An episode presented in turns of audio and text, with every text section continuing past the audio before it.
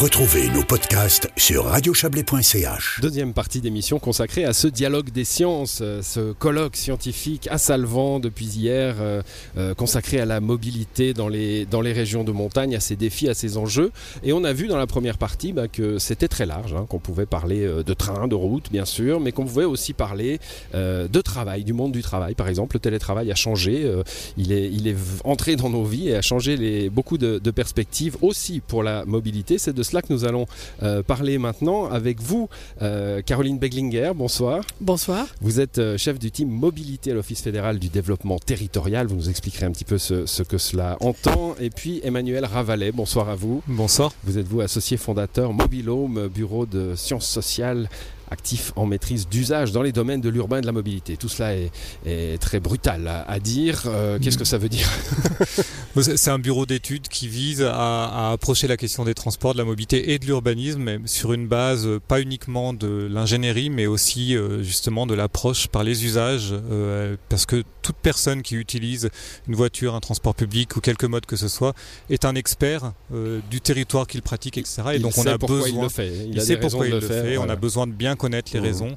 qui sont derrière ça pour mieux aménager euh, euh, les, transports et euh, les villes. Caroline Beglinger, dans, des tables rondes de, cette journée de colloque, on a pu entendre à quel point, bah, on, le sait, hein, les enjeux de mobilité sont cruciaux, à quel point ils coûtent cher aussi, hein, le train ça coûte cher, à, mettre en place évidemment, hein, à prendre aussi parfois, mais les routes, il faut les entretenir, etc. Donc évidemment, à la Confédération, on observe tout ça avec beaucoup d'attention, c'est votre job Ça fait partie de mon job et c'est le job de beaucoup d'autres personnes au sein de la Confédération, bien sûr. Il y a l'OFRU, c'est essentiellement les routes nationales. Il y a l'Office fédéral des transports, là, c'est essentiellement le ferroviaire, fret et aussi euh, le rail pour les personnes. Et au milieu, si j'ose dire, il y a l'arrêt qui s'occupe de la coordination et aussi de la coordination entre le développement de différentes formes de mobilité et le territoire. La Suisse est un pays relativement petit et les infrastructures ont des impacts et ça, ça fait partie de notre travail de, coordonner le mieux possible ces deux aspects. Voilà, euh, arrêt euh, Office fédéral de développement du territoire, hein, comme, euh, comme son acronyme ne l'indique pas, en français en tout cas. bon, on, a, parlé ce matin, enfin tout à l'heure, non, pas en première partie d'émission, pas ce matin, bah, de cette période du Covid, hein, Caroline Beglinger, qui a été une espèce de, allez, de laboratoire en temps réel de ce que pouvait devenir la mobilité, le monde du travail et, quantité d'autres choses euh, dans un avenir plus ou moins lointain. Je pense que si ce colloque avait eu lieu il y a trois ans, euh, vous n'auriez pas les mêmes réponses qu'aujourd'hui. Alors, en effet, c'était un tout petit peu un catalyseur pour... Euh, mettre en place des, systèmes qu'on connaît depuis longtemps en fait, depuis qu'on a les ordinateurs, l'internet, etc. Mais qui avaient un tout petit peu de mal à s'installer. Et puis tout d'un coup, ben, il a fallu L'aiguillon. Euh, voilà. Et mm. donc, je, je trouve l'enseignement, il est à deux niveaux. De un, de voir que c'était possible, qu'on a changé un peu nos façons de faire, que le télétravail, la visioconférence, ça fait maintenant partie du quotidien que tout d'un coup on n'est peut-être pas obligé de se rendre à 8 heures du matin dans 11 heures de pointe au bureau, on peut peut-être le faire autour de midi et puis échapper un tout petit peu aux heures de pointe. Ça c'est un niveau et l'autre niveau qui me paraît intéressant, c'est aussi que uniquement les mesures incitatives, parfois, ce n'est pas suffisant. Là, on voit quand même, dans le Covid, il y avait... Euh, il y avait une obligation. Hein. Une obligation. Et puis l'obligation nous a forcé de changer de pratique. Mmh. Et puis on, on voit, c'est pas je ne dis pas qu'il faut opérer par les obligations, mais on constate que pour changer des pratiques, parfois c'est un peu dur pour l'être humain. On aime bien faire comme toujours. Et là, ça nous a fait appréhender la réalité d'une autre façon. Et je pense maintenant, ce qui est intéressant, c'est d'en tirer les bons enseignements et de continuer sur cette lancée. Emmanuel Ravalet, vous, travaillez sur des chiffres, des données, des, euh, des data, comme on dit aujourd'hui. Euh, vous, vous, le voyez dans, dans, les, dans les données qui vous arrivent, vous la voyez, cette période Covid, vous pouvez la, la distinguer sur les diagrammes?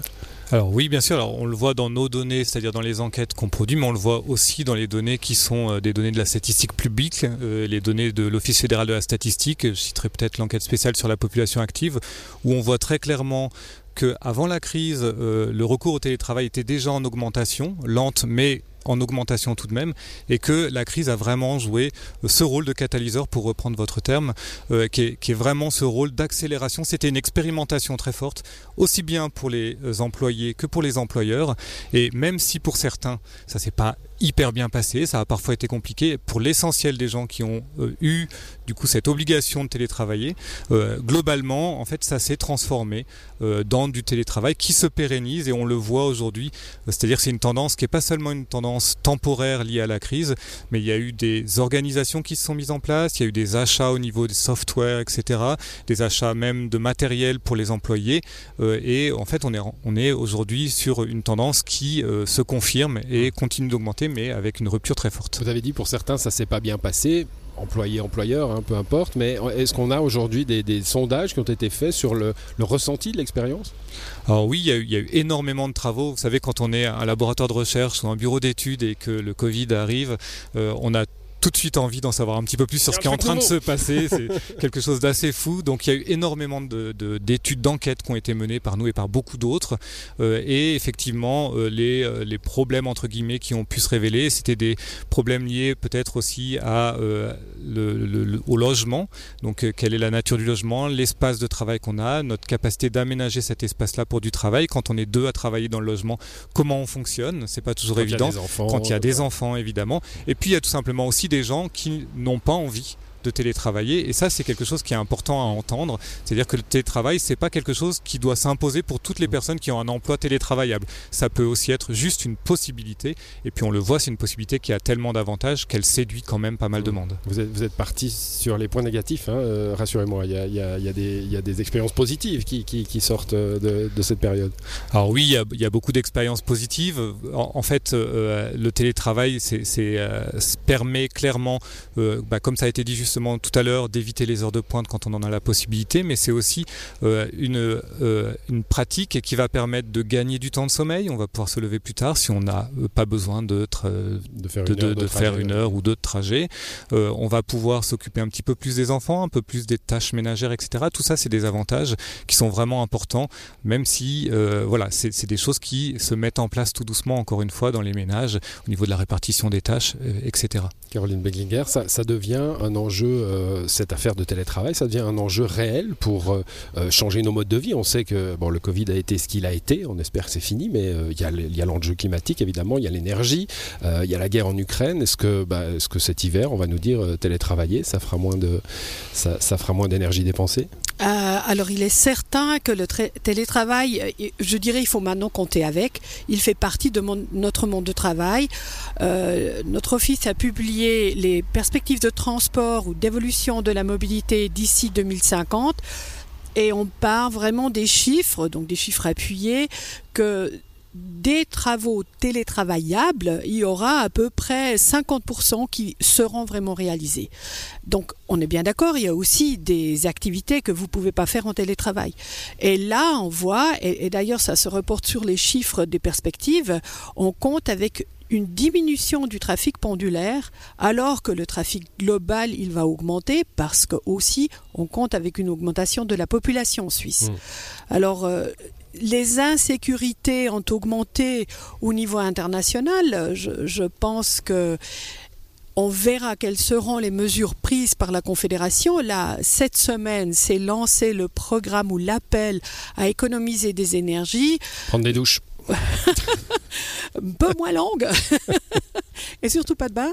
Mais je pense par rapport à la mobilité, on va essentiellement inciter les gens à faire les petits trajets à pied ou à vélo, prendre un peu moins la voiture, surtout quand elle n'est pas vraiment nécessaire, peut-être mélanger et faire un peu plus de télétravail. Je n'ai je ne vois pas encore l'obligation, mais finalement, c'est pas à nous de décider.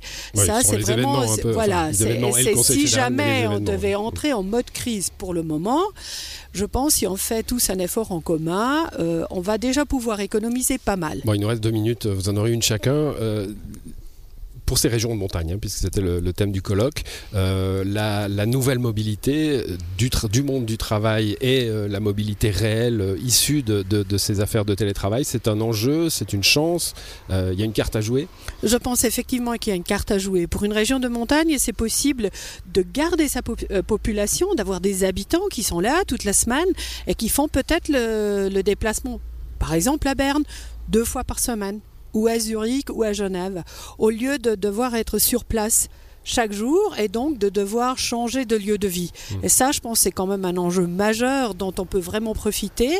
Et je pense aussi du côté des, des, touristes, ça, ça donne en fait de la place à plus de mobilité pour accueillir des touristes. Mmh. Emmanuel Ravalet, on parlait avec le président de la commune de Salvan tout à l'heure qui nous disait bah oui, on peut le constater déjà hein, après deux ans de Covid euh, ou trois. Euh, bah, il y a des gens qui à la place de venir le vendredi soir viennent le jeudi matin, euh, repartent le lundi soir et, et télétravaillent. Ça existe déjà, c'est dans, dans les mœurs. Oui, c'est quelque chose qu'on repère effectivement sur les enquêtes qui, qui sont produites.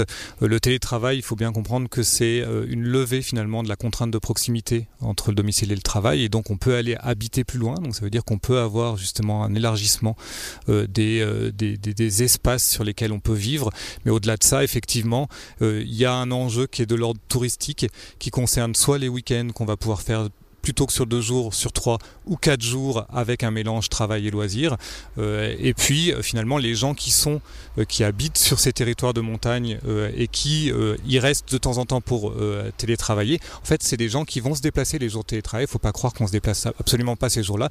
Ils vont se déplacer potentiellement consommer. Donc il y a aussi un enjeu en termes de commerce, de services, etc. Donc voilà, tout ça va pas se faire de manière magique, mais c'est une opportunité qu'il va falloir saisir effectivement. Alors merci à tous les deux d'avoir participé à, cette émission qui se termine, euh, qui reviendra lundi évidemment dans sa forme euh, habituelle, sujet après sujet. Merci, bonne soirée à vous